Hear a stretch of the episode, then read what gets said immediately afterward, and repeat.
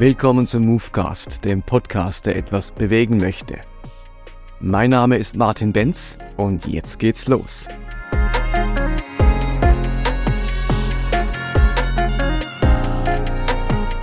Bevor wir in diesen Teil einsteigen zum Kreuz, möchte ich noch kurz darauf hinweisen, ich habe das schon ein paar Mal erwähnt, dass ich mich ja ab Sommer 2023 selbstständig machen werde als Theologe, als Sprecher und als Podcaster. Und wer diese Arbeit unterstützen möchte mit einem regelmäßigen finanziellen Beitrag, der darf das gerne tun, würde mich sehr freuen, wenn dadurch diese Selbstständigkeit tatsächlich zustande kommt. Und ich werde auch eine Gemeinnützigkeit anstreben, sodass man dann tatsächlich auch für diese Spenden eine Spendenbescheinigung bekommen kann. Wenn ihr daran also Interesse habt, wenn ihr euch das vorstellen könnt, mich da regelmäßig und dadurch meine Arbeit und auch meine Familie regelmäßig mit einem finanziellen Betrag zu unterstützen, dann meldet euch doch einfach unter martin.movecast.de oder wenn ihr dazu weitere Fragen habt oder mehr Informationen wollt. Und heute geht es weiter mit einer weiteren Deutung des Kreuzes. Ich habe im letzten Movecast gesagt, dass das die Abschlussfolge wird heute. Aber es ist tatsächlich so, dass ich nochmal zwei Folgen draus mache. Ich nehme das nochmal auseinander, sonst wird es wirklich zu lang. Und so mache ich ungefähr zwei 20-minütige Podcasts draus. Insofern heute die vorletzte Folge. Und diese Folge schließt an an die letzte, wo es um die Satisfaktionslehre ging, um Christus Victor und die Satisfaktionslehre. Wiederholt es nicht nochmal, kann man gerne im vorigen Podcast nachhören. Heute geht es um die sogenannte stellvertretende Strafübernahmetheorie. Jesus am Kreuz ist eine stellvertretende Strafübernahme. Im englischen oder amerikanischen Sprachraum nennt man das die Penal Substitution Theory. Und diese Deutungsvariante des Kreuzes ist eine Weiterentwicklung der Satisfaktionslehre von Anselm von Canterbury, und zwar durch die großen Reformatoren wie Luther und Calvin. Diese haben die Satisfaktionslehre aufgegriffen, sahen als Hauptproblem aber nicht die verletzte Ehre Gottes durch die Sünde der Menschen, sondern sie sahen als Hauptproblem die Verletzung der Gerechtigkeit Gottes. Also nicht einfach die Ehre Gottes, sondern die göttliche Gerechtigkeit musste wiederhergestellt werden. Und es ist so, dass die Reformatoren eine sehr juristische Vorstellung von Gerechtigkeit hatten. Sie lebten in einer Welt, wo Unrecht und Ungerechtigkeit ganz häufig mit dem Tod bestraft wurde. Die Gerechtigkeit kam wieder in Ordnung durch die entsprechende Strafe, die verhängt wurde. Für die Reformatoren konnte es keine Gerechtigkeit geben ohne Strafe. Das Bild, das hinter dieser Erlösungstheorie steht, ist das eines Gerichtssaals. Gott ist der unparteiische und höchste Richter. Und die Menschen haben gesündigt und sind darum angeklagt. Und weil auf Sünde die Todesstrafe steht, und zwar der ewige Tod, werden alle Menschen in der Hölle verdammt. So heißt zum Beispiel in Römer 6, Vers 23, denn der Lohn der Sünde ist der Tod. Würde Gott die Menschen einfach freisprechen, wäre der Gerechtigkeit nicht Genüge getan, und die Gesetze und Gebote Gottes wären der Lächerlichkeit preisgegeben so als müsste man sie gar nicht irgendwie ernst nehmen oder einhalten. Und nun tritt aber Jesus auf als Fürsprecher und als Anwalt der Menschen und erklärt, sie, erklärt sich selber bereit, die Strafe, die die Menschen verdient hätten, jetzt auf sich zu nehmen, damit die Menschen freigesprochen werden können und damit straffrei, befreit ausgehen. Also Jesus bezahlt als die Not, äh, bezahlt die notwendige Todesstrafe mit seinem eigenen Leben damit Gott den Menschen vergeben und sie freisprechen kann. Und so lädt Gott die Vergehen und die Sünde der ganzen Welt auf Jesus, verurteilt ihn zum Tode und damit werden die Menschen errettet. Und aus diesem Gedanken heraus kommen auch die klassischen Formulierungen wie Jesus starb für meine Schuld oder Jesus hat am Kreuz bezahlt, Jesus starb für mich, also im Sinne von anstelle von mir, an meiner Stadt, an meiner Stelle. Und in reformatorischen und vor allem in evangelikalen Kreisen ist diese Sicht von Erlösung die gängigste, die vertrauteste und auch die populärste. Und wenn evangelische oder evangelikale Christen über Erlösung und über das Kreuz nachdenken, äh, dann haben sie dieses Bild des Gerichtssaals im Kopf, bei dem Jesus in die Bresche springt, also stellvertretend für uns die Todesstrafe übernimmt, damit wir freigesprochen werden. Also Gott möchte ja dem bußfertigen Sünder vergeben, aber er kann das nicht einfach so tun. Strafe muss sein. Es ist so, als gäbe es da ein übergeordnetes Prinzip der Gerechtigkeit, das erfüllt werden muss. Und über diese Gerechtigkeit kann sich selbst Gott nicht hinwegsetzen. Und weil aber kein Mensch diese Gerechtigkeit erfüllen und die Strafe bezahlen kann, stellt sich Gott selbst zur Verfügung, indem er sich in Jesus Christus für die Sünde bestrafen lässt. Und weil Jesus sich auf diesen Deal einlässt, also sich stellvertretend für die Menschen opfert, wird am Ende alles gut. Gott kann vergeben, befreien und ewiges Leben schenken. Und dem Anspruch der Gerechtigkeit und der damit verbundenen Strafe ist damit Genüge getan. Und ich persönlich habe das genauso viele Jahrzehnte geglaubt und meine äh, Erfahrung sagt mir, dass das bei den meisten Christen genauso ist oder genauso war. Also soweit mal eine kurze Beschreibung dieser Penal Substitution, dieser stellvertretenden Strafübernahme. Nun hat diese stellvertretende Strafübernahme aber gravierende Probleme. Und ich, die möchte ich einfach mal eingehen. Ich glaube, die sind nicht so vertraut bekannt. Man nimmt diese Theorie einfach so hin, aber der hat echt große theologische Probleme dahinter. Das erste Problem. In dieser Theorie wird die Gerechtigkeit Gottes der Liebe Gottes entgegengestellt. Und am Ende hat die Gerechtigkeit das letzte Wort. Selbst wenn Gott aus Liebe dem reumütigen Menschen vergeben möchte, kann er das nicht, weil er einer höheren Gerechtigkeit untertan sein muss. Aber haben wir tatsächlich so ein höchstes Prinzip der Gerechtigkeit, dem sogar Gott sich unterstellen muss? Ist das nicht vielmehr das typische Denken der römischen Göttin Justitia oder der griechischen Göttin Gott ist zwar die Liebe, aber diese Liebe kommt erst zum Zug, wenn der Gerechtigkeit Genüge getan wurde durch Strafe. Jesus opfert sich zwar aus Liebe, aber nur, um die höher gestellte Macht der Gerechtigkeit zu bezahlen. Das ist das erste Problem. Da scheint es eine übergeordnete Macht der Gerechtigkeit zu geben, die sogar über der Liebe steht, so dass die Liebe nicht kann, wie sie will und nicht erreicht, was sie will, weil erst der Gerechtigkeit Genüge getan werden muss. Das zweite Problem. Bei diesem Erlösungsverständnis dominiert der Gedanke der Strafe und des Strafausgleichs. Gott bestraft Jesus ganz im Sinne von Auge um Auge, Zahn um Zahn. Sünde äh, ist ein todeswürdiges Vergehen, deswegen muss sie mit dem Tod bestraft werden. Es braucht einen Ausgleich zwischen Schuld und Strafe. Gott bewegt sich ganz im Denkmuster ausgleichender Gerechtigkeit, wo jede Schuld entsprechend bestraft werden muss. Aber hat Jesus in seinem Leben, in seinem Handeln nicht genau diese Idee von Auge um Auge überwunden mit dem Gebot der Liebe? Sei es doch in der Bergpredigt, ihr wisst, dass den Vorfahren gesagt wurde, Auge um Auge, Zahn um Zahn, doch ich sage euch, liebt eure Feinde und betet für die, die euch verfolgen. Jesus liebt tatsächlich den Feind und nicht eine durch irgendeine Bezahlung beschönigte Version des Feindes. Hält sich Gott selbst nicht an die eigene Idee des Verzichts auf Vergeltung zugunsten der Feindesliebe? Es ist ja gerade das Geheimnis der Liebe Gottes, dass sie keine äußere Motivation braucht durch irgendeine Bezahlung oder Genugtuung, sondern dass Gott als Quelle der Liebe einfach lieben kann, ja sogar den Feind lieben kann sonst unterscheidet sich die Liebe Gottes ja gar nicht von menschlicher Liebe oder der Gunst heidnischer Götter. Und damit komme ich zur dritten Problematik, vielleicht die gravierendste.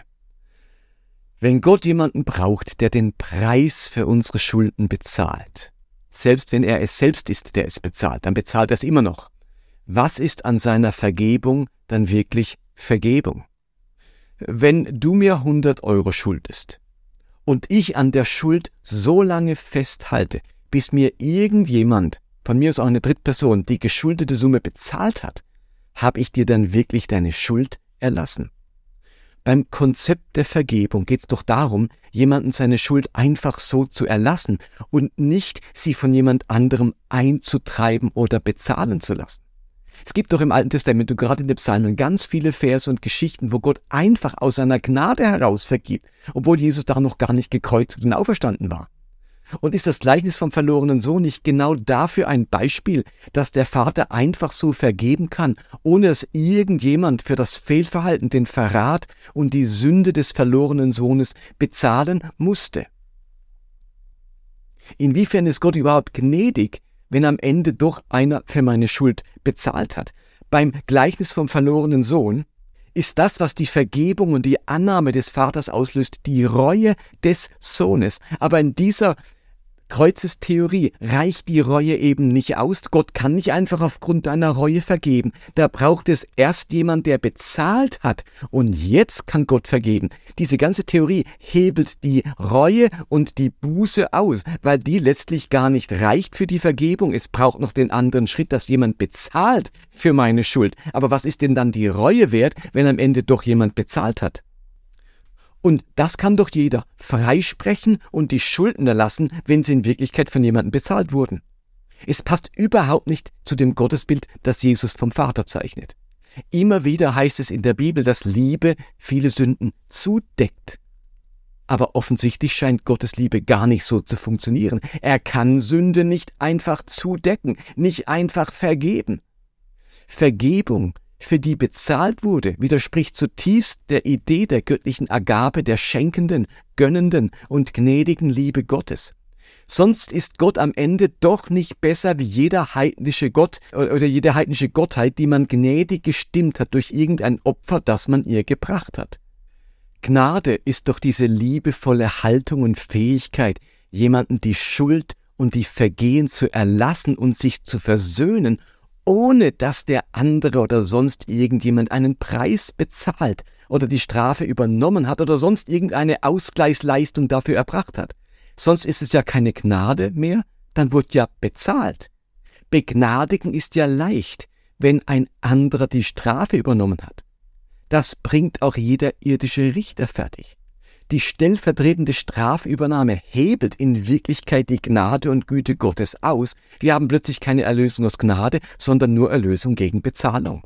Zwar mussten wir nicht bezahlen, sondern Jesus hat bezahlt, aber offensichtlich ist Gottes Gnade nur dann möglich, wenn irgendjemand bezahlt hat. Gnade ist also kein Geschenk Gottes, sondern das Resultat einer vorgängigen Bezahlung.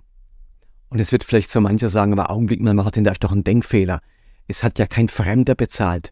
Gott war ja in Jesus. Jesus ist ja Gott, also er hat, hat, ja Gott selber bezahlt. Er hat ja nicht irgendjemanden bezahlen lassen, weil er das wollte, sondern er hat ja selber bezahlt. Er selber hat die Strafe auf sich genommen. Ja, das stimmt, aber es ändert für mich nichts, denn Gott bleibt trotzdem ganz im System der Wiederherstellung von Gerechtigkeit, in dieser, in diesem System der ausgleichenden Gerechtigkeit. Auch wenn er selbst bezahlt, bleibt es in dem System, dass es eine Bezahlung geben muss, einen Ausgleich geben muss, sonst kann Vergebung und Versöhnung nicht stattfinden. Wenn das Kreuz also vor allem der Ausdruck von Gerechtigkeit ist und nicht der Ausdruck von Liebe, dann bleibt die ganze Welt im Denkmuster der ausgleichenden Gerechtigkeit. Und das halte ich einfach für außerordentlich problematisch. Das Kreuz legitimiert dann den Gedanken, dass es ausgleichende Gerechtigkeit braucht, dass man Unrecht nicht einfach so loslassen kann. Und das führt die gesamte Menschheit in diese ewige Spirale von, von Ausgleichsforderungen und von Genugtuung. Also bevor wir an Liebe denken, denken wir immer erst an Gerechtigkeit. Und dann hat jemand ein Unrecht getan und dann ist der erste Gedanke nicht, ich verzeihe, ich beschenke mit Liebe und Barmherzigkeit, sondern erst, es muss richtig gestellt werden, es muss korrigiert werden, es muss irgendwie ausgeglichen werden. Da ist ein Ungleichgewicht im kosmischen Verhältnis der Gerechtigkeit. Und dann plötzlich, steht ist es dann nur noch ein ganz kleiner Schritt, dass die Wiederherstellung von Gerechtigkeit unser ganzes Leben und unsere gesamte Welt dominiert. Und plötzlich gibt es den gerechten Krieg. Plötzlich gibt es die gerechte Gesellschaftsordnung mit verschiedenen Ständen. Plötzlich kann Sklaverei gerechtfertigt werden, weil sie begründet werden kann mit Ungleichheit und Verschiedenheit. Und das spielt alles der Gerechtigkeit in die Hände. Und erst wenn der Gerechtigkeit Genüge getan ist, wenn gerechte Zustände geschaffen wurden, dann hat die Liebe und das Erbarmen Platz. Die Liebe ist ein Player im Spiel der Gerechtigkeit. Aber die Gerechtigkeit bestimmt das Spiel und die Regeln. Die Liebe ist nur ein Player. Und im Neuen Testament sehe ich genau das Gegenteil. Ich sehe dauernd die Aufforderung zur Liebe und zum Verzicht auf Gerechtigkeit. Wenn dir jemand deinen Mantel nimmt, was ungerecht ist, dann lass ihm auch noch ein anderes Kleidungsstück. Und wenn dich jemand zwingt, eine Meile zu gehen, wie das der römische Soldat verlangen konnte, was ungerecht ist, dann geh eine zweite mit ihm. Die Liebe definiert sich gerade im Verzicht auf Gerechtigkeit und sie fordert nicht Gerechtigkeit ein, um freigesetzt werden zu können. Und wenn Gott nicht aufgrund von Reue vergeben kann, sondern weil bezahlt wurde, selbst wenn er selbst in Jesus bezahlt, bleibt das Spiel der Gerechtigkeit aufrechterhalten. Und damit komme ich zum vierten und zum letzten Problem dieser Deutung. Wenn der Lohn der Sünde der ewige Tod ist, also die ewige Verdammnis, und Jesus diese Strafe für uns auf sich genommen hat, warum wurde Jesus dann nach drei Tagen auferweckt? Warum diese Strafverkürzung? Wenn die Strafe für die Sünde der ewige Tod ist, wie kann dann die, der Gerechtigkeit Genüge getan werden, wenn Jesus nur drei Tage lang im Totenreich war? Warum musste Jesus nicht in der ewigen Verdammnis bleiben, sondern wurde vorzeitig entlassen?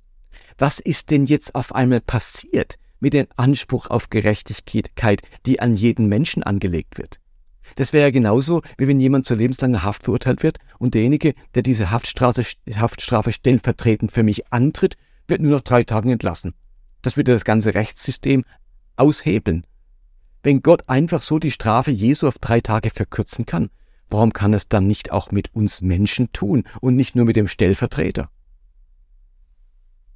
Also nochmal, wenn der Lohn oder die Strafe der Sünde der ewige Tod ist. Und das ist ja Gemeinde. Die Strafe ist ja nicht der irdische Tod, sonst würden Christen ja nicht mehr sterben, sondern jeder Mensch stirbt, aber die Strafe der Sünde, die Konsequenz der Sünde ist der ewige Tod. Wenn Jesus diese Strafe auf sich nimmt, warum erleidet er keinen ewigen Tod, sondern wird nach drei Tagen auferweckt?